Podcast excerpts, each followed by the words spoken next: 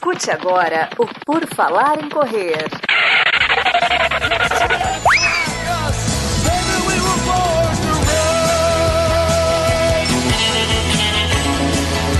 Are you ready to run?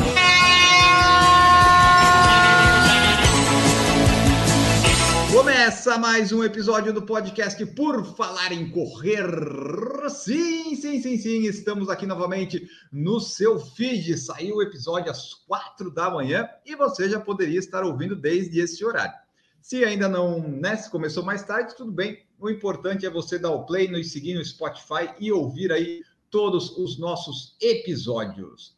Eu e Augusto terei para me ajudar nesse episódio hoje o Maurício Geronasso. Tudo bom, Maurício?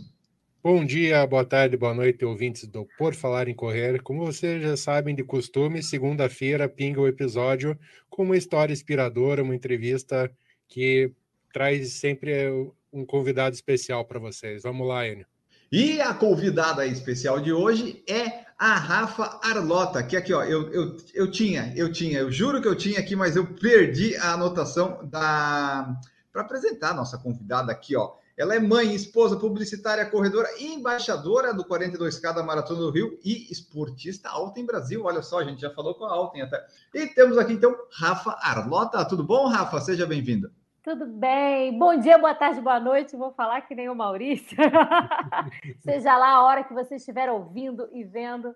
É... Bom, eu sou a Rafa. Esse, esse, esse é um resumo, né? Ela é a Rafa, mas é, agora a gente vai descobrir a, história dela na corrida no esporte, porque tem uma história aí também de perda de peso, né? Então a Rafa vai contar tudo isso para nós a partir deste exato momento, Rafa. É, começa contando para nós aí a, a tua história aí com o esporte, corrida, se vem de muito tempo, se vem de pouco tempo. Como é que é essa tua história de vida aí até virar corredora, né? Porque tem a transformação que você perdeu bastante peso. Como é que foi tudo isso? Bom, a minha história com a corrida começa antes mesmo de eu gostar de correr. A minha mãe era corredora e a vida inteira ela encheu nossa, a, a, meus ouvidos e os ouvidos da minha irmã para a gente correr, para a gente se exercitar. Mas a gente não, não queria muito, a gente não gostava muito disso. Sempre tive uma relação muito ruim assim com a alimentação e atividade física, ela era única e exclusivamente para mim, para perder peso. Então, quando eu perdia peso, eu vivia naquele ciclo, né? Acho que é, desde que eu me entendo por gente, eu vivia num ciclo de perde-ganha, perde-ganha. E aí, é, essa, essa chavinha começou a mudar é, depois do nascimento da minha filha. Eu engravidei obesa já, eu ainda era obesa quando eu engravidei, fiquei mais obesa ainda durante a gravidez. E depois que ela nasceu, eu fiquei muito tempo com ela, assim, eu já não me reconhecia mais, não só esteticamente, mas eu não me reconhecia mais como mulher, assim, como eu trabalhava muito antes, e aí naquele momento eu me vi trancada dentro de um apartamento com um bebê pequeno e sem conseguir enxergar quem era a Rafa no mundo. E numa brincadeirinha dela que eu estava fazendo com ela, é, eu fiz um som e ela repetiu esse som. Ela tinha cerca de uns três meses. Eu percebi que ela seria o espelho de quem eu estava sendo. Naquele momento me deu um clique e falou assim, cara, mas se ela vai ser o espelho de quem eu estou sendo, eu sou uma... hoje eu estou me sentindo infeliz. Eu não sei quem eu sou hoje. Então eu preciso mudar isso tudo. E aí, a partir desse momento, é que eu resolvi virar a chavinha de tipo, eu vou mudar a minha alimentação, eu vou mudar meu estilo de vida. Eu não tinha pressa para. O foco no, nesse momento nunca foi, na verdade, não só nesse momento, mas nunca foi perder peso em si, mas o foco foi ganhar saúde para mostrar para ela, para que ela tivesse uma relação melhor. Eu precisava aprender a ter uma relação boa com a atividade física com a alimentação para que ela tivesse esse espelho da mãe dela. E aí começou meu passo a passo, assim, eu fui mudando uma coisinha por vez, sem pressa, sem afobação, sem querer números. E aí a corrida entrou de novo na minha vida. Dessa vez entrou de uma forma diferente, porque era o momento que eu conseguia ir para a rua e me ver como sendo a Rafa, não sendo a mãe, não sendo a esposa, não sendo, enfim, a empresária. Eu me vi naquele momento como sendo a Rafa e eu podia ser quem eu era. E aí eu fui me apaixonando. Comecei correndo 500 metros, mas me apaixonei por aqueles 500 metros e nunca mais parei. Rafa, só para a gente ter um contexto e voltar antes da, da tua gravidez, você falou que sempre brigou com a questão do peso. Isso vem desde a tua infância, adolescência? Como é que foi essa trajetória até chegar, claro, culminou com o ganho, como você falou, de grande peso quando você engravidou, quando você teve sua filha. Mas como foi todo esse processo até chegar a esse ponto? Você sempre sofreu com essa, essa questão de alimentação e...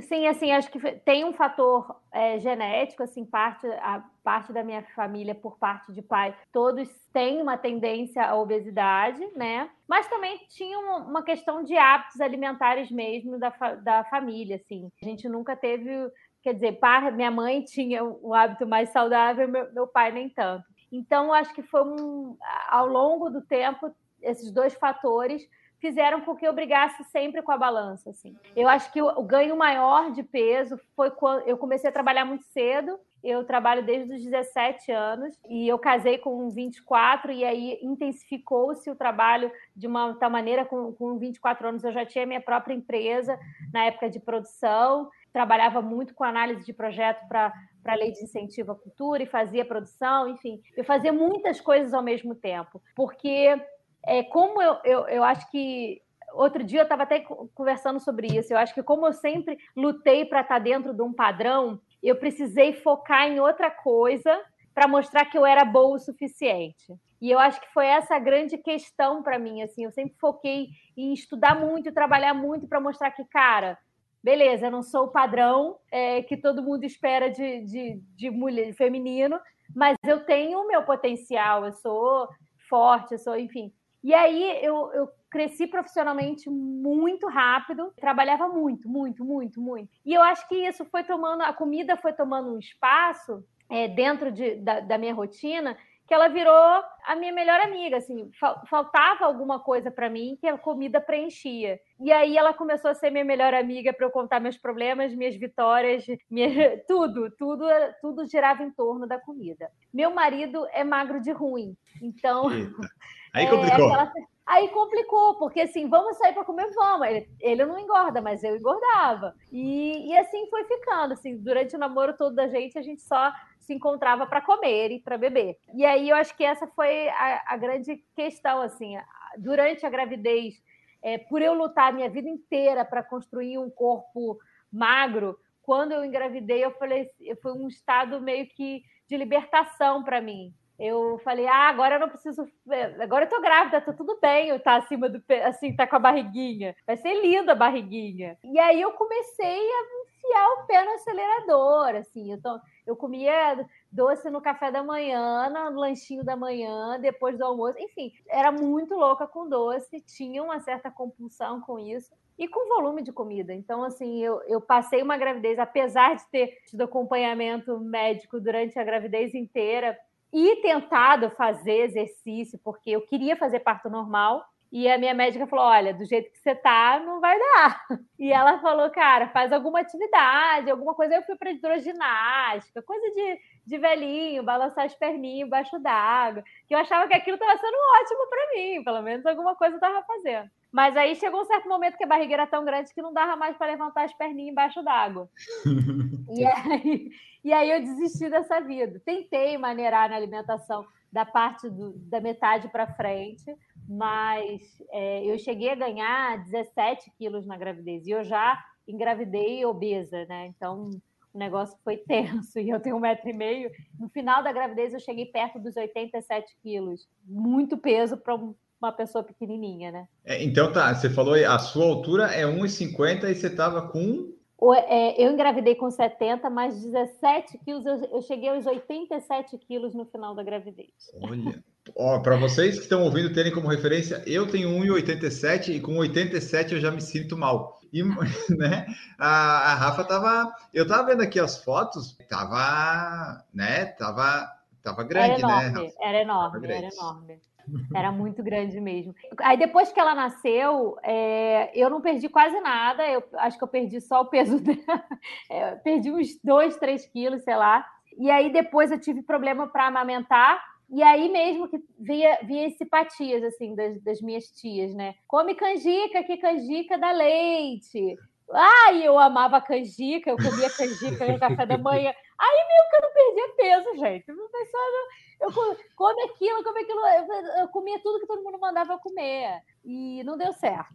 Não deu certo, gente. Não tentem isso. Mas, e aí eu, eu cheguei, a, a, o start desse meu, da minha mudança do estilo de vida foi com 84 quilos. Eu tinha 84 uhum. quilos e ela tinha por volta de três meses. Ah, tá. É, das pessoas geralmente que a gente conversa, que já conversou no podcast, a pessoa o, geralmente, né? Ou ela começa o esporte a corrida porque ela quase morreu, né? Teve um acidente, ou, a, ou porque ela tipo teve um filho, uma filha e ficou pensando, putz, será que eu vou conseguir ver minha filha crescer e tal, né? Vou conseguir brincar com ela? E daí tem o pessoal que já pratica desde cedo, né? E tal mas os dois que quando começam mais tarde geralmente é por isso. E você se encaixou nesse segundo grupo que tipo teve o filho e daí pensa assim, né, pô, eu não vou conseguir, sei lá, me abaixar para brincar com a minha filha, né? Não, não consegue, né? Nossa, é, é, era uma grande preocupação. Assim, primeiro que ela tivesse um, um, exemplo legal dentro de casa, que ela tivesse uma referência, que ela pudesse se espelhar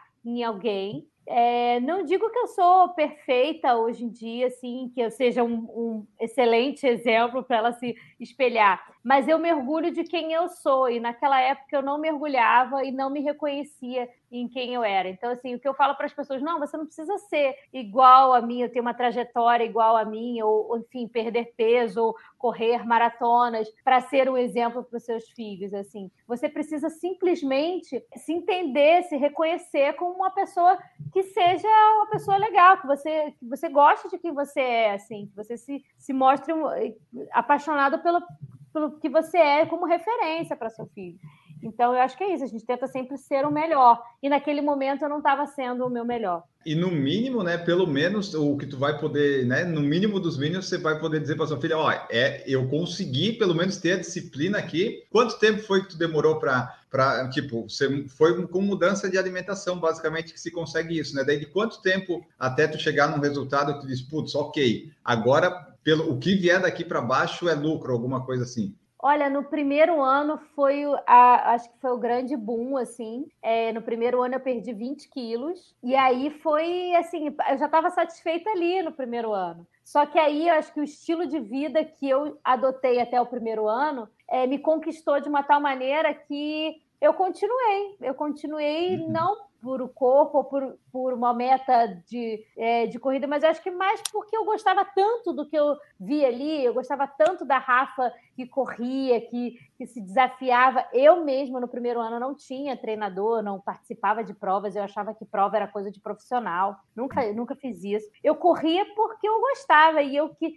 e eu gostava de, de, ah, hoje eu corri tanto, amanhã eu vou correr mais, ou amanhã eu vou tentar um pouquinho mais rápido. Eu queria, eu gostava de me desafiar. Então, eu acho que é isso que norteou muito a, a, o restante da mudança, assim. Eu acho que eu fui me apaixonando pelo processo mesmo. E eu acho que a gente só se apaixona pelo processo, e isso eu falo muito para as pessoas que me perguntam sobre o processo todo de perda de peso. A gente só se apaixona pelo processo se a gente vive o processo. Então, as pessoas que ficam buscando pílulas mágicas, receitas, é, dietas milagrosas e essas coisas, elas não querem viver o processo, elas querem o resultado final. E assim, é. você não, você descobre tanta coisa vivendo o processo. Cara, eu descobri que eu era outra pessoa, que eu não queria mais trabalhar com o que eu trabalhava, que eu não gostava mais de fazer certas coisas. Eu mudou tanto a minha visão sobre mim e sobre a vida que, cara, eu só descobriria isso vivendo toda a trajetória que eu tive. Então,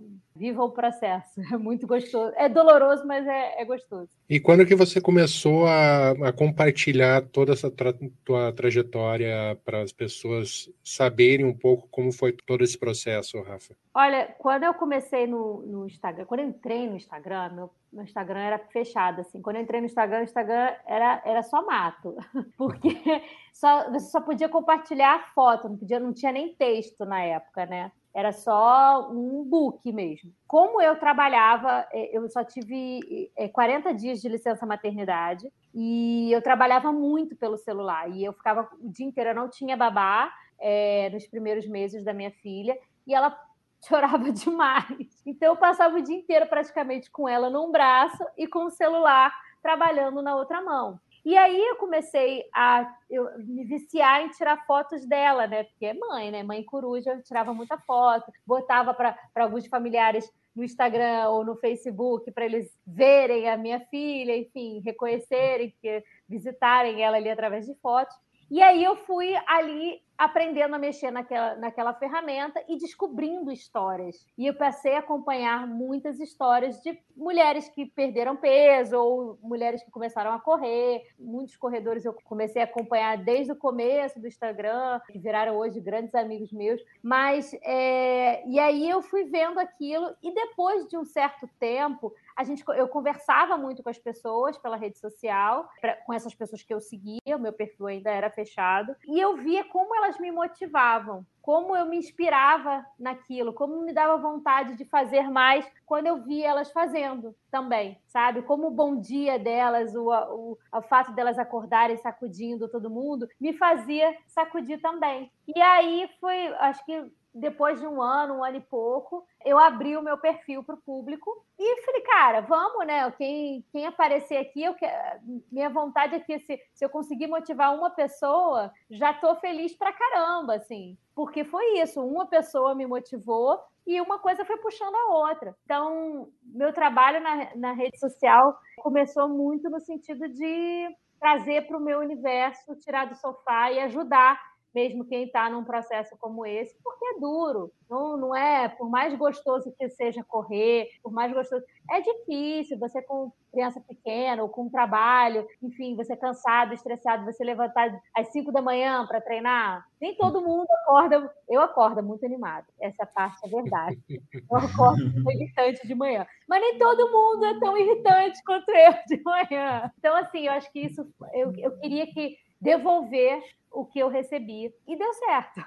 Pois é, né? Aqui, ó, atualmente, quando a gente está gravando, tem 50 mil pessoas se inspirando lá na Rafa, aparentemente, né? É um perfil que, que, te, que pelo que eu percebo aqui no, nas respostas, nos comentários do pessoal, tem bastante gente que te acompanha lá, que interage, né? Que, que tu consegues inspirar, daí tem as fotos que fazem a Rafa parecer mais alta do que ela é, mas está sempre ali, né? Se exercitando, compartilhando as coisas, cantando música com a filha no carro e assim vai. Acho que o meu, meu perfil é um perfil muito eclético, na verdade, porque ele começou muito com essa história de mudança de estilo de vida. A partir de um certo momento. No Instagram, só desculpa te interromper, é, quando tu começou, tu já estava na. Já tinha perdido o peso que você queria ou ainda estava no processo de perda? Estava no processo, assim, estava no processo. Eu já tinha perdido bastante peso, mas ainda estava no, no processo, assim, total. Os primeiros antes e depois que eu postei, que tá, todos, para quem acompanha aí, quem quiser acompanhar desde o início, na hashtag Projeto Rafarlota, tá desde o começo. A, prim a primeira foto que eu abri para o público, que de antes e depois, tá lá embaixo. E essa história do antes e depois começou muito porque eu acho que, como todo mundo que passa por um processo de perda de peso, ou que, enfim,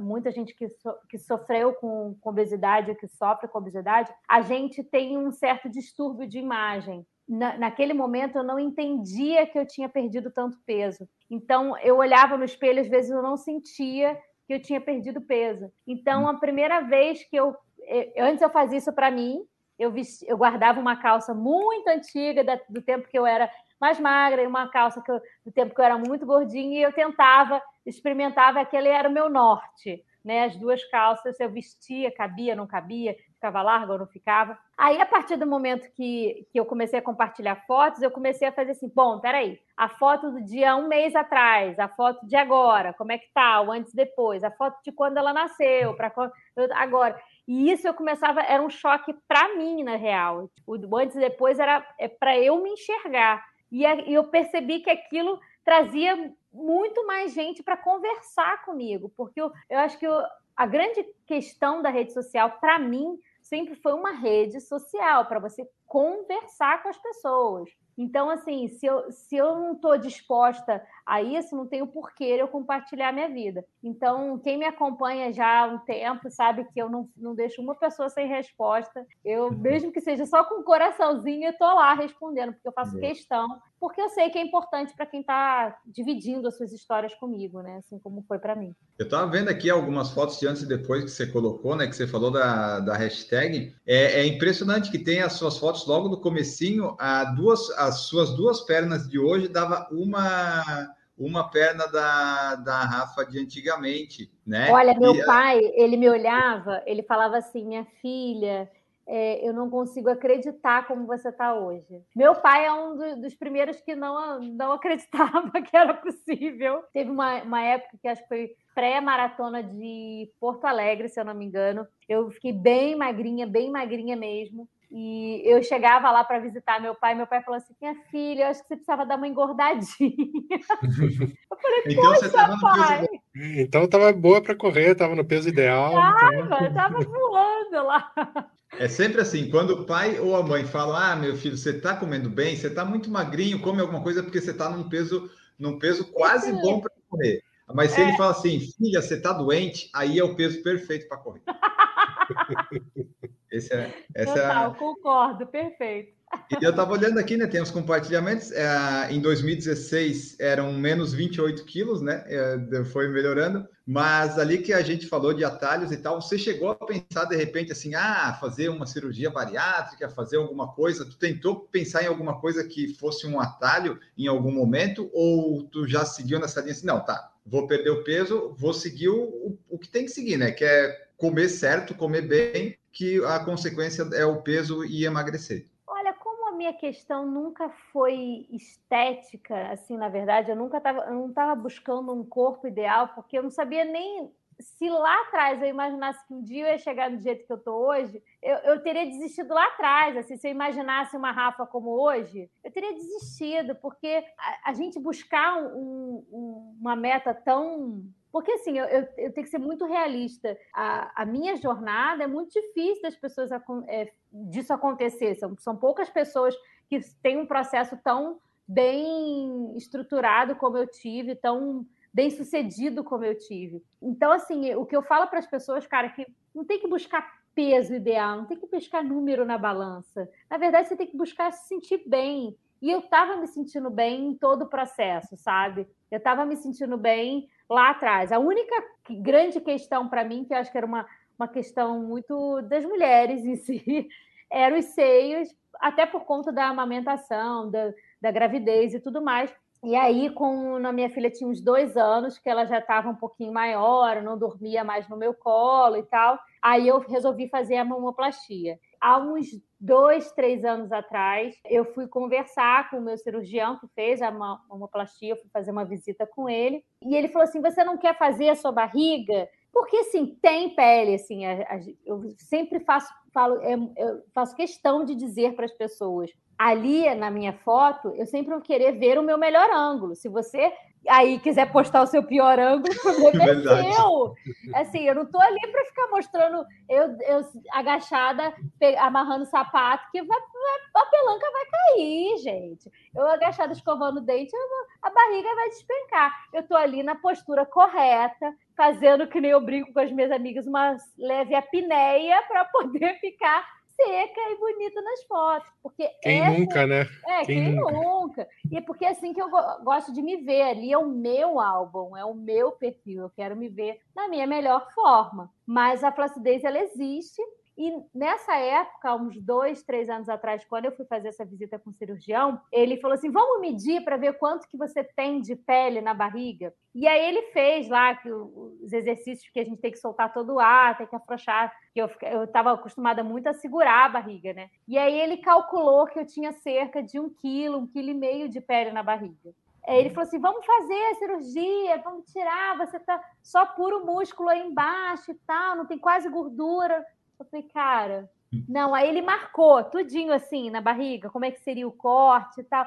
Eu olhei e falei assim, cara, para que, que eu quero isso? E assim, tem, se eu fosse modelo, se eu vivesse de mostrar a minha barriga, se eu ganhasse dinheiro com isso, tudo bem, mas assim, Não é isso, entendeu? Não é essa a questão. Nunca foi uma questão. Para que, que eu vou conviver? Acho que a pele, eu não digo que ela é uma cicatriz, eu digo que ela é uma tatuagem que me conta uma história. A minha pele me conta uma história, me conta uma história de escolhas, tanto como eu escolhi, as escolhas que eu fiz para ganhar aquela pele e, e as escolhas que eu fiz para perder é, toda a gordura que estava ali embaixo da pele. Então, eu, eu não queria, não quis e não quero esse atalho.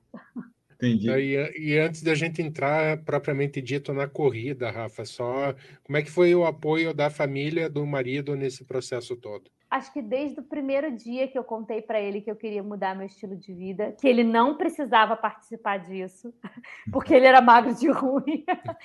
é, ele me apoiou, assim, ele falou, cara, a gente está junto. Ele comia muita besteira, assim, a gente comia muita besteira, né? É, a gente achava que, por exemplo, a gente comprava batata frita congelada e fazia ela no forno e achava que estava sendo super saudável, porque a gente não estava fritando a batata frita. É, então, assim, nossos hábitos eram terríveis naquele momento. E ele gostava muito de biscoito recheado, era viciado em biscoito recheado. Então, a única coisa que eu pedi para ele, eu falei assim, cara, eu vou mudar as compras aqui de casa. É, a gente sabe, assim, todo mundo que está acima do peso sabe o que faz de errado, né? É, sabe o que, o que consome que faz a gente é, estar acima de peso. Então, eu falei, olha, vou mudar as compras aqui de casa. Se você quiser continuar comendo seu biscoito recheado, só espere eu dormir. E ele fazia isso, assim, ou ele comia no trabalho, ou ele comia depois que eu dormia. Às vezes eu acordava de manhã e ia jogar alguma coisa na lixeira, tava o papel lá do, do, pacote do biscoito na lixeira. Mas ele parou de comer na minha frente. Eu nunca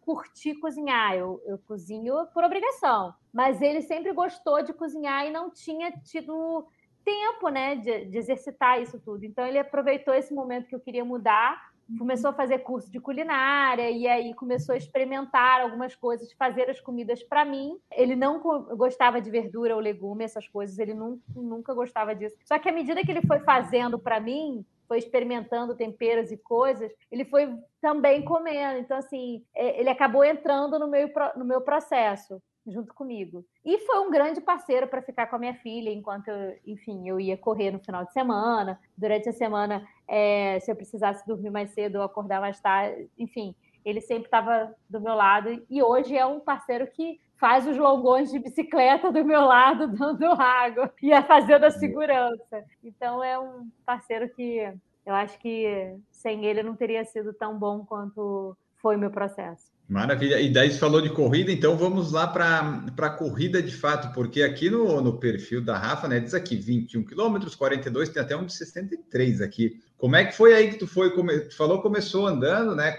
é, correndo um pouquinho. Como é que foi essa evolução nas distâncias para daí aumentar, chegar a fazer meia, maratona, ultra, pelo que eu vi aqui? Foi assim, eu comecei correndo 500 metros no dia seguinte, correndo 600 metros. E assim eu fui indo, isso foi em 2003, meu processo começou em 2013, é, logo depois da, da, minha filha, né, quando eu, como eu falei. E de 2013 até 2015, eu fui evoluindo me desafiando assim sozinha, fui evoluindo, é, correndo quando dava e eu mesmo me colocando as minhas metas. A minha primeira meta era completar 5 quilômetros sem parar. A minha segunda meta era dar a volta na Lagoa Rodrigo de Freitas, aqui do Rio, né? Que tem 7,5 km. Eu queria dar a volta nela sem parar. Depois dos 7,5, eu falei assim: ah, agora eu queria completar 10 quilômetros. É um marco icônico os 10, 10 quilômetros. E aí, depois que eu completei os 10 quilômetros, isso foi assim muito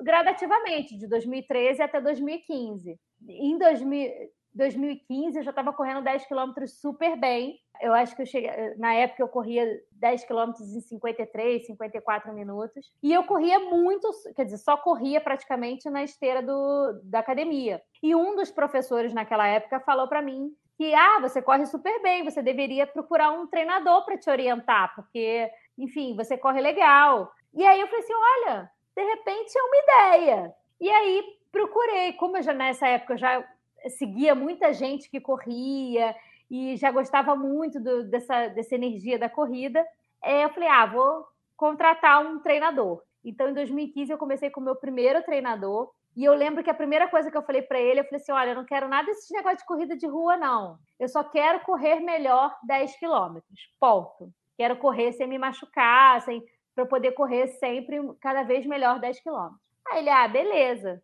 E aí começou o treinamento. Em 2016, um meu tio que nada e, e, corre, ele faz muito aquele circuito Rei e Rainha do Mar. Ele fez, ele me chamou para correr na praia, na, na beach run da, da prova. É, ele falou assim: Ah, você já está correndo, já perdeu peso para caramba, chama a tua mãe, vem correr, tal, que eu vou, vou fazer a prova, vou nadar. Aí eu chamei a minha mãe e falei assim: mãe, vamos brincar de, de correr na praia para ver o, o meu tio é, nadar? Ela falou assim: ah, vamos. E aí eu fui fiz essa primeira prova com a minha mãe.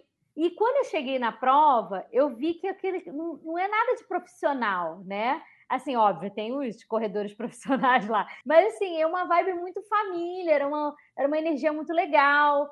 E eu falei, cara, que maneiro isso, muito legal isso. E encontrei uma amiga minha de faculdade na prova, da época que nós duas éramos cachaceiras na época da faculdade. Eu falei assim: você tá aqui correndo? Ela, você tá aqui correndo? Nossa, a gente tem que comemorar correndo de novo. E aí a gente se inscreveu numa prova. Quer dizer, ela estava inscrita numa prova de 16 quilômetros. E eu, eu falei assim: liguei para o meu treinador, falei assim, cara, eu tô correndo 10. Bem, você acha que dá? Tipo, isso era maio, a prova era em julho. Aí, você acha que dá para até julho eu chegar nos 16? Ele falou assim: olha, é pouco tempo, mas dá, você já está correndo muito bem, você faz fortalecimento há muito tempo e tal. E aí eu fiz a minha primeira prova de rua foi de 16 quilômetros. E aí depois eu não parei mais.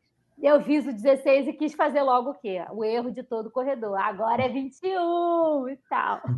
E aí veio minha, minha primeira grande lesão e que eu realmente fiz um salto muito rápido, né? Apesar do treinador falar que não era para eu ter me inscrito nos 21, eu me inscrevi na época, eu era teimosa, e aí me inscrevi. Era, a prova era de agosto, é, eu só teria dois meses para treinar para 21, e óbvio que eu me machuquei e e acabei fazendo a prova do jeito que dava para fazer, não foi muito legal. E aí aprendi a lição que eu deveria treinar para fazer os 21. Mas aí eu fiquei tão pé da vida de ter me machucado que eu falei assim: agora eu vou fazer tudo certo e esses 21 que me aguarde. E aí eu vi que eu gostava muito dessa, dessa distância, assim, dos 21. Eu gostava muito de correr distâncias maiores do que os 10 que, que a princípio eu tinha me colocado como meta. E aí eu fui fazendo, e aí fui fazendo, fui fazendo. E assim, é... quando é que foi que tu chegou na maratona e nessa ultra? Porque pelo perfil do Instagram, tu fez já 21 quilômetros abaixo de 1 hora e 40, fez 1 hora e 38, que é um tempo, um tempo legal, assim. Eu fiz uma vez só 1 e 38, tá difícil de eu chegar lá de novo.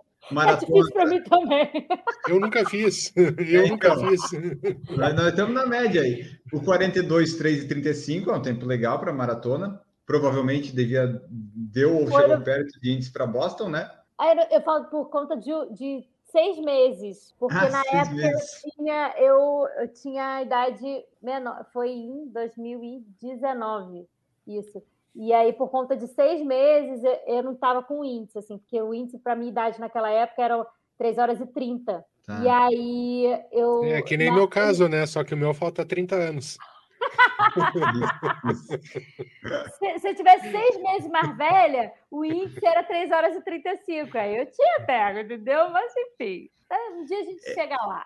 Essa maratona que você fez foi a sua primeira? Não, a minha primeira maratona foi em 2018, que foi a Maratona do Rio. Tá. É, eu fiz ela para quatro horas, quatro horas e pouquinho, quatro horas e dois, eu acho. E aí eu fiquei louca com maratona. E aí eu fiquei tão louca. E como era a minha primeira maratona, eu me deixei levar muito pela pressão que eu me coloco. Assim, eu me desafio muito. E aí eu sabia que eu estava preparada para fazer abaixo de quatro horas, mas era a primeira maratona. A primeira maratona, o fator emocional é o que leva a gente, né? E aí depois eu fiquei tão pé da vida com essa primeira maratona que eu sabia que eu poderia dar mais assim, que em 2019 eu falei assim, cara, eu vou com tudo para Porto Alegre. E aí o 3 horas e 35 foi em Porto Alegre. E aí no mesmo ano eu fiz Buenos Aires. E aí Buenos Aires foi uma prova terrível para mim, porque eu passei mal antes da prova. Um dia antes da prova eu tive uma intoxicação alimentar. O que, que você comeu? Cara, eu, eu dividi um prato, uma salada no almoço com o meu marido ele comeu o mesmo prato que eu, porque a gente queria jantar bem. Eu falei assim, cara, não tô nem com fome agora no almoço, só para não passar o almoço sem comer nada, vamos dividir uma salada. Ele comeu o mesmo prato que eu, só que eu saí do restaurante passando muito mal, mas muito mal. Eu, meu, meu jantar pré-maratona foi uma pastilha de hidratação e meia bananada. Durante a prova, estava 5 graus em Buenos Aires, com a sensação de perto de zero. Eu estava com muita dor no corpo e não conseguia beber água porque eu botava para fora, não conseguia tomar gel, que eu botava para fora, Nossa. isotônico, que eu botava para fora. Eu falei assim, seja o que Deus quiser, gente. E aí chegou uma certa hora que, tipo, eu tive é, desidratação, eu, eu tenho lapsos de memória da prova, assim, eu não, não me lembro dela completamente. Do 28 para frente, meu marido pegou uma bike do Itaú lá e me acompanhou do lado, mas assim, foi foi um aprendizado. Eu, dali eu aprendi que a gente tem que aprender a desistir. E eu não sabia naquele momento como desistir, assim, na verdade. E eu acho que também meu marido nunca tinha me visto desistir de nada. Então, como ele nunca tinha visto, ele incentivou. Mas poderia ter dado muito errado. Eu sobrecarreguei demais o coração, enfim, tudo, tudo ali. Foi, foi uma prova terrível. E aí eu fiquei muito braba. E aí eu fiquei muito brava. É na força do ódio que ela vai. É, na força do ódio. Eu fiquei muito brava. Eu falei assim, cara, corrida não é isso para mim. Corrida é um desafio maior do que isso, assim. Não é, é, Enfim, eu precisava de outra coisa. E aí eu me inscrevi no desafio do Rio, que foi o, desafio do esse 63, na verdade é o desafio, né? Que é 21 ah, mais 42. Tá, tá, tá. E aí, logo depois que eu me inscrevi, eu tinha recebido o convite para ser embaixadora do desafio ano passado. E aí eu estava treinando já para o desafio, aí veio a pandemia. E então fiz praticamente dois ciclos de desafio ano passado, porque um veio a pandemia logo em maio, é, abril, né, maio, e a gente ainda não sabia, estava começando a treinar. Eu até comprei uma esteira na época para minha casa, continuei os treinos em casa do jeito que dava. E aí depois a gente viu que a prova ia ser virtual é, em, em outubro e eu fiz ela virtualmente, os 21, os 42. Os 21 mais rápidos meus foram nesse desafio, foi ano passado, e os 42 foi quase meu melhor tempo de, de maratona, foi colado na maratona, foi 3 horas e 36, se eu não me engano. Aí eu acabei sendo é, a primeira mulher é, dos 63, foi a campeã ano passado desse desafio virtual. E aí, de novo, esse ano, a maratona me presenteou com o convite de, de ser a embaixadora dos 42. E eu ah, então você, só, você ficou só com os 42. Quem se deu mais, mal foi o Silvio lá do quilometragem que pegou o desafio, né? Ele falou comigo. Ele falou assim: por que, que você não foi do desafio de novo? Eu falei assim: poxa, Silvio, já fiz, entendeu? Ele, pode, faço todo ano. é verdade. Mas esse ano eu queria muito esses 42. Assim, eu acho que o desafio eu já entendi é, a dinâmica do desafio, eu curti muito fazer mas é muito desgastante para mim pela dinâmica de trabalho que eu estou hoje em dia, por conta da minha filha e tal, por conta da pandemia. Ficou muito, muitas coisas ficaram em cima é, de mim, né, por conta do trabalho do meu marido. Então, a parte da tarde dela, da saída do colégio, é comigo, enfim. E aí acabou, eu falei, cara, eu não queria tão sobrecarregar meu corpo e minha mente de novo um desafio. E eu já tinha colocado como meta para mim fazer um 42 muito bem esse ano. Não sei o que se vai sair tão bem assim, por conta hum. do calor de novembro, porque a ideia era fazer em junho e depois de novo é, outubro, mas aí agora foi para novembro. Mas enfim, né? A gente vai fazer, vai lá para se divertir. Eu acho que muita gente pergunta, cara, e aí o calor? Eu falei assim, gente, treinar para o calor é a mesma coisa do que treinar para uma prova de subida treinar para correr no frio. É só um outro fator, assim. Você quer fazer 42? Então, é a única opção que nós temos? Então é isso, vai treinar para o calor. Pronto. Então, assim, ó, o Samuca aqui perguntou no chat quantas maratonas tu já fez. Então, pelas minhas contas, foram três e uma virtual, quatro, foi isso? Quatro, quatro maratonas. E vamos aí, é, foram 17 meias oficiais, é, quatro maratonas, Legal. E sei lá, perdi as contas de quantas provas eu já fiz. E daí para o Rio de Janeiro, é, vai, foi para o dia é, é 15, né? 15, 15, é 15 de novembro. Quando a gente vai publicar esse episódio, ainda vai ser antes, então vai, vai dar tempo para o pessoal ouvir vai. antes da, da, da, participação. Tem, o, tu falou correr bem e tal, tu está treinando já há um tempão para a prova, para Tipo, que a gente sabe, né? Que tinha ah, recorde pessoal fazer abaixo de 3,35 no Rio em novembro, não, né, não dá também para. Né? Claro que é, pode, eu, mas não. Colo... É, se o negócio é é completar uma prova, né? É, se fosse outubro, assim, eu estou treinando muito bem, eu acredito que eu esteja na minha melhor forma física para maratona, assim, eu acho que de treino. Eu entendo que a minha corrida hoje ela é muito mais consistente do que, inclusive, quando eu fiz os 3 horas e 35 em Porto Alegre. Mas Porto Alegre é frio. É, a prova na época eu fiz ela com 16 graus. Não é tão frio, mas enfim, é, 16 graus é, é, ajuda muito no desgaste do corpo. Se a gente der muita sorte aqui no Rio, talvez sim eu consiga colar nesse tempo, mas eu não acredito que seja uma meta para mim, apesar de ter, estar numa, numa excelente forma física para isso, porque esse fator calor é, é realmente desgastante demais para o corpo, assim. Chega um certo momento, apesar de que a gente vai largar bem cedo, a uhum. gente larga às 5 da manhã, só que quando tá quente no Rio, às 7 da manhã já tá bem quente no Rio. Então seria mais ou menos metade aí da prova, um pouco mais da metade da prova. E aqui é a parte mais desgastante, né, para o corredor. Então, assim, não sei, é um, é um fator surpresa. Eu vou me preparar para isso, mas o que tiver de ser também, eu acho que é, Acho que a, a, é a tua primeira prova depois da pandemia é, ou tu já fez alguma? Não, já fiz algumas menores, assim, já fiz uh, umas três ou quatro provas menores aqui no Rio, é, mais uma de dez, duas de, uma de cinco, duas de dez, uma de sete e uma de 21, que foi a maior que eu fiz aqui é, depois do retorno da, das provas. A estrutura ainda é muito, era muito pequena, vai ser diferente do que essa da maratona, porque a da maratona acabou sendo um evento teste até para a prefeitura né, liberar outros eventos maiores desse porte. Então, é, eu estou com a expectativa de viver novamente um, uma sensação de corrida sabe? Uma sensação de prova grande. Então, assim, o que vier na prova, estou feliz pra caramba. Só de, só de imaginar que está todo mundo podendo voltar a correr com certa segurança, sabe? Só de ter saúde para poder fazer isso, eu estou feliz pra caramba. E hoje, como é que tá a tua rotina de treino? Como é a sua rotina de treino? Com quem você está treinando, Rafa? É, eu treino com o Fabinho. O Fábio, ele é super um, um, corredor.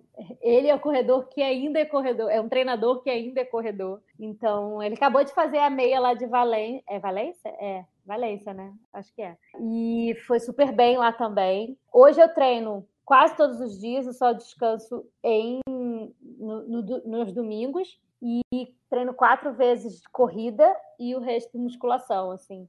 Eu faço um fortalecimento é, bem focado para a corrida, para não ter lesão, bem consistente assim. Eu consigo treinar quando não dá para treinar na rua. É, eu faço na esteira aqui em casa, mas assim, eu tenho evitado bastante usar a esteira porque eu quero experimentar a rua mesmo, voltar para a rua, enfrentar o calor da rua. Mas eu treino segunda é, a, a sábado, sábado depois da, do longão a gente descansa, e aí vive o domingão sendo domingão para carioca, se a gente puder mergulhar no mar, né? Melhor ainda, né? Melhor ainda. Boa. E os lugares no Rio onde é que você costuma correr? É na lagoa, na orla ali, nas praias? Qual é que é teu onde é que tu gosta de fazer teus treinos na rua? Olha, meu quintal é a lagoa. Eu, eu acho que eu conheço cada buraquinho que tem lá. Cada árvorezinha eu conheço da, da lagoa. Eu gosto muito de treinar lá. Eu acho que é, é um lugar que para quem não conhece, vale a pena conhecer, porque você tem diferentes tipos de trechos ali, assim. Tem uma parte mais reta, que a galera gosta de fazer treino de tiro, intervalado lá. É, tem algumas coisas mais curvas, com mais sombras, é, outras com uma paisagem mais, mais aberta, que você consegue ver parte do Rio de Janeiro. Então, tem uma pista também, que eu acho que, se eu não me engano, tem uns 200 ou 300 metros a pistazinha, que dá para fazer também, que é circular. Então, assim, é, é uma variedade de, de terrenos e de, de lugares ali para você treinar. E você tem. É, dá para fazer vários tipos de treinos lá. Mas não tem como estar tá no Rio de Janeiro e não aproveitar aquela orla maravilhosa. Eu só não curto muito quando está ventando, porque normalmente Copacabana e o Leme, principalmente o Leme, o trechinho do Leme, venta muito. Então, ali sempre dá aquela atrapalhada no treino. Mas faz parte, é bom assim, quando a gente quer treinar a cabeça, a gente vai lá pro, pro, uhum. pro vento do leve, entendeu?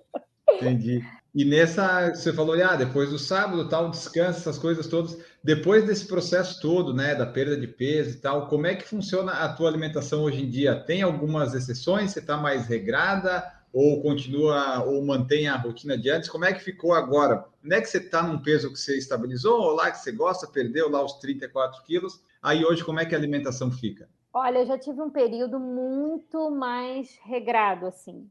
É, inclusive foi na época do, do, que meu pai falou que eu estava muito magrinha. era, uma, era um período que eu cheguei nos 50 quilos e eu curtia muito esse peso. Só que assim, eu, eu era um pouquinho antissocial com meu marido. Eu não bebia com ele no final de semana, não tomava um vinhozinho. Eu era muito mais regrada com a alimentação. Realmente, raramente eu fugia do, do que eu gostava de comer. Eu nem digo que seja uma dieta, porque o meu plano alimentar é tudo que eu gosto de comer, só que sem besteira. é, só que eu aprendi, depois de, de Porto Alegre, que eu precisava é, dar espaço para outras coisas assim na minha vida. Eu acho que precisava equilibrar muito mais isso, né? Precisava me divertir mais fazendo isso. E então eu consegui chegar num certo equilíbrio e fazer ciclos, assim, entender a minha dinâmica de de corredora também como uma dinâmica de um atleta que tem férias, que tem seus momentos, porque não dá sempre para você buscar performance o ano inteiro. É, quem é apaixonado por performance é viciado em fazer performance, né? E é viciado em, se, em querer estar sempre melhor e melhor e melhor. Mas, cara, se a gente fosse ficar melhor é, cada vez mais, a gente estava nas Olimpíadas e ganhava o ouro, entendeu? Não dá, gente, não dá.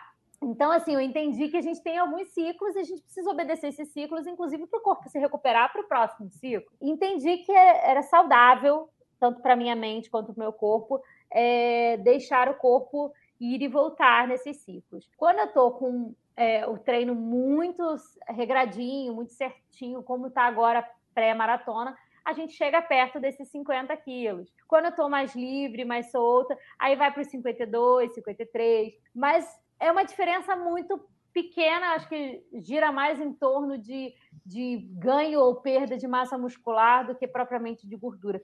Porque eu comer besteira mesmo, eu não como tanta.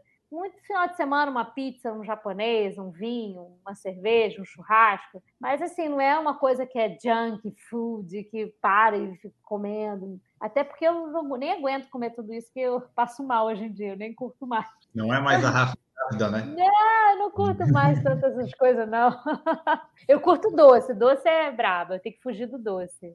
Ah, doce é complicado. É, bom, Rafa, você tem 1,50m, então você deve ter um pé proporcional ao seu tamanho. Que número que você calça e que tênis que você está usando para fazer seus treinos e para correr maratona? O que, que você gosta de usar, de utilizar? Bom, eu tenho um metro e meio. Meu meu pé para calçado normal é 34, 35. Mas para tênis de corrida eu sempre pego um tamanho maior, que é 36. E... É, então, então, não tem problema, é, então é, tá tranquilo aí. A gente achou que era 33, que nem a Gigi que faz com a gente o programa aqui, que daí ia ser difícil, mas então a partir do 34 já tá tranquilo. É, tá, tranquilo. Tô, tá, tá em casa. É, até falta tênis, porque o 36 é o que mais sai, gente. Acaba os tênis tudo rápido. Impressionante. Mas, enfim, aí eu calço 36 para tênis de corrida. É, eu tenho usado, eu estou muito viciada para treino no, no, Nike Tempo, Tempo Next. É, eu achei que ele. Che... Eu era muito fã do Zoom Fly, o antigo, não o Zoom Fly 3, o bem antigão. Eu gostava muito da pegada dele. E depois que ele, que ele saiu de linha, eu até estou guardando os meus assim, não, não gasto eles não, porque eu gosto muito deles. Mas eu, depois que ele tinha saído de linha e entrou o Zoom Fly 3, eu não curti muito o Zoom Fly 3. E aí veio a família Pegasus 37 e 38, que vieram com uma pegada meio misturada, né, com Pegasus, com, uma, uma pegada do Zoom Fly de performance. E eu gostei muito do 37, só que eu ainda não tinha encontrado minha paixão com tênis como eu era apaixonada com Zoom Fly. Depois que eu experimentei o Nike Tempo Next, eu curti demais a performance dele, tanto para treino de tiro, quanto para treino longo, quanto para treino. enfim, eu tô meio que viciada nele mesmo, real. É, mas eu curto muito ainda usar o Pegasus 37. Eu acho que ele dá, um, principalmente para esses treinos é, mais de rodagem, assim, mais tranquilinhos, eu gosto dele. O, o da Olímpicos, o Corre 1, eu também gosto muito dele para treinos assim mais leves também. Eu não uso muito ele para para treinos de performance, mas eu acho ele super confortável, um treino muito gostoso para correr. Ah, que mais? Ah, e para prova é o Vaporfly. Ah, Infelizmente, para o meu bolso é o Vaporfly. Realmente, eu gosto muito dele. Tem um, um, tênis também da, da ASICS, agora eu não estou lembrando o nome dele, que eu gosto também para treino longo, mas eu ainda acho é, ele mais pesado do que o Tempo Next. Como eu sou muito pequena, o tênis leve facilita pra caramba para mim. Então, um, um, tiquinho mais de peso que dá, quando chega no, no treino mais longo, assim, chega no final, já está pesando demais, sabe? Então eu curto tênis mais leves. Mas a estrutura de amortecimento do, do Next tem sustentado legal para mim. E para a prova o Vaporfly, mas eu só uso para a prova mesmo para não gastar, porque, porque se gastar, gasta também muito. Vai, vai embora. Vai embora. Então, assim, Rafa, para a gente finalizando aqui, é, só conta para nós como é que foi esse momento da, da pandemia que a gente começou ali em março do ano passado, de 2020. Como é que foi para tu se adaptar e tal? Se tu já trabalhava de casa, se tu, onde é que tu se exercitava? Como é que tu fez para se manter em atividade? E, né, ou seja, da corrida, de exercício, fortalecimento. Como é que foi tudo isso até agora, né? Esse, final do ano passado e esse ano que as coisas vão retornando gradualmente, já tem vacina, aquela coisa toda. Mas como é que foi o período mais crítico ali para se virar nos exercícios? Olha, quanto a home office, assim, eu, há mais de 10 anos, até antes mesmo da minha filha nascer, eu já trabalho de home uhum. office. Então, eu já estava muito adaptada a isso. Fui, ajudei bastante, inclusive, o meu marido a se adaptar, porque é, ele, acho que a grande parte das pessoas não entendem a diferença dos horários, né?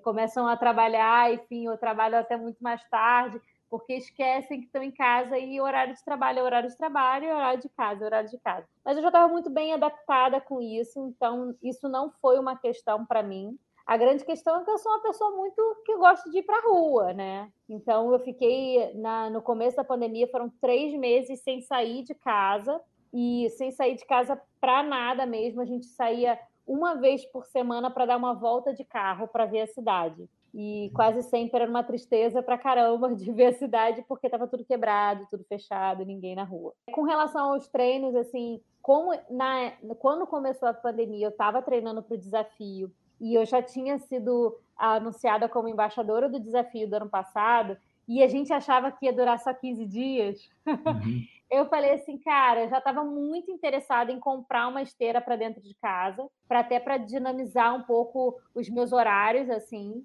é, de treino.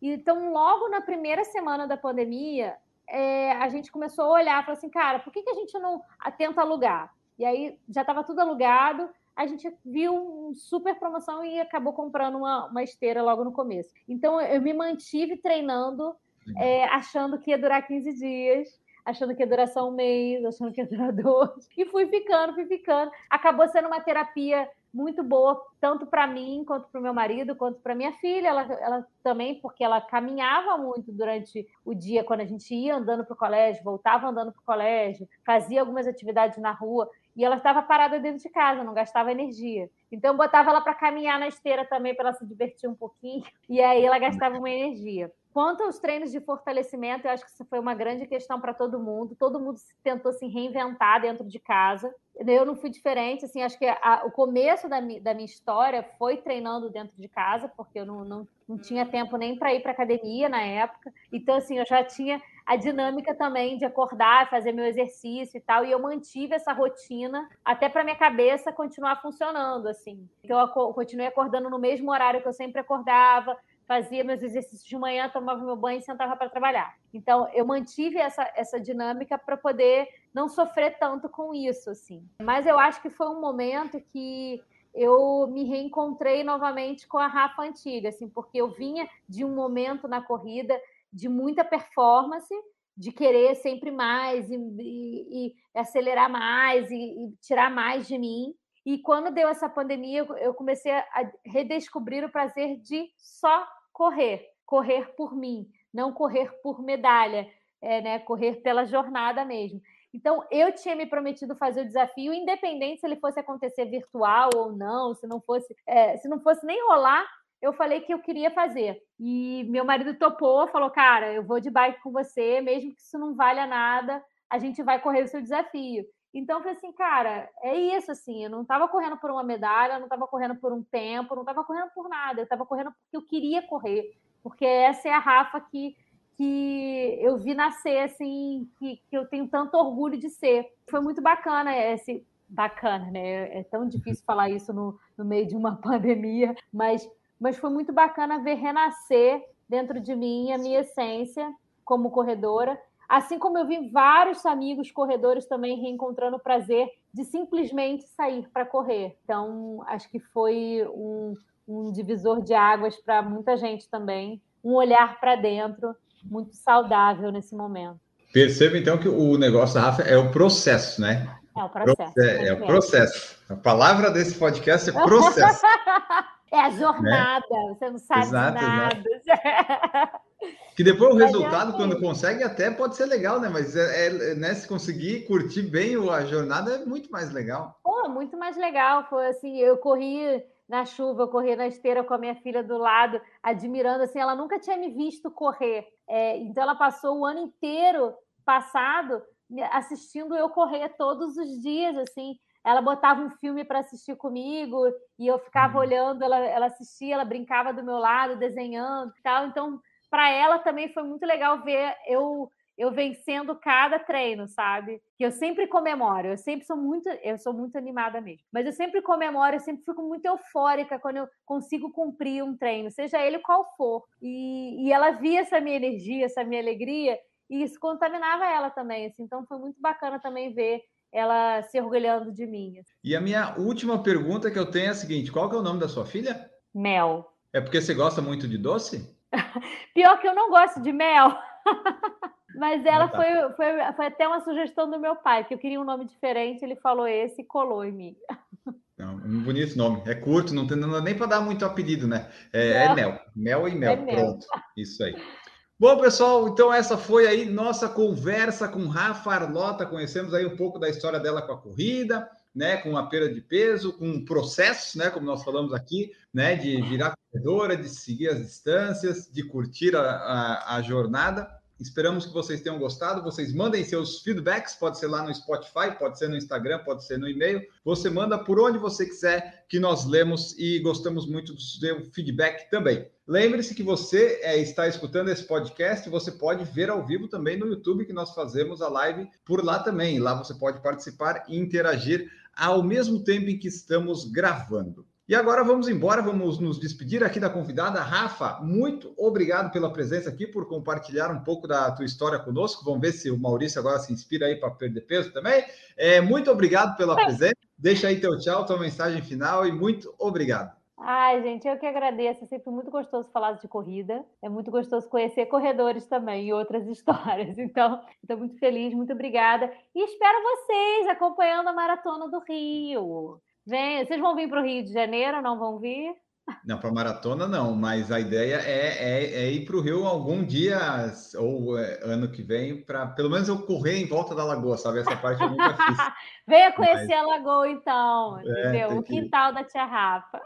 Exatamente. Gente, obrigado, Rafa. Maurício Gioronasso, muito obrigado pela presença. Vamos mudar esses hábitos alimentares aí. A grande questão aqui né, é que a gente já sabe exatamente o que tem que fazer. Tá? Então a gente tem os percalços da vida aí que acabam atrapalhando, mas daqui a pouco eu tô fininho de novo aí para mais uma maratona, pode ficar tranquilo. Maravilha. Rafa, muito obrigado pela sua participação, por contar, por trazer um pouquinho para o podcast da sua história. Sempre gratificante poder receber pessoas que, que têm uma, uma lição de vida nos passar e, na, e a nos compartilhar. Então, agradeço a sua participação. Obrigado, Enio. E segunda-feira que vem a gente está de volta, né, com mais uma história. Exatamente, sempre o melhor conteúdo de podcast de corrida você encontra aqui. Tem entrevista e informação na segunda, tem debate na quinta e tem notícia no sábado. É um espetáculo. Esperamos que desse aqui vocês tenham gostado. Esse episódio fica por aqui. Nós voltamos no próximo. Um grande abraço para todos vocês e tchau!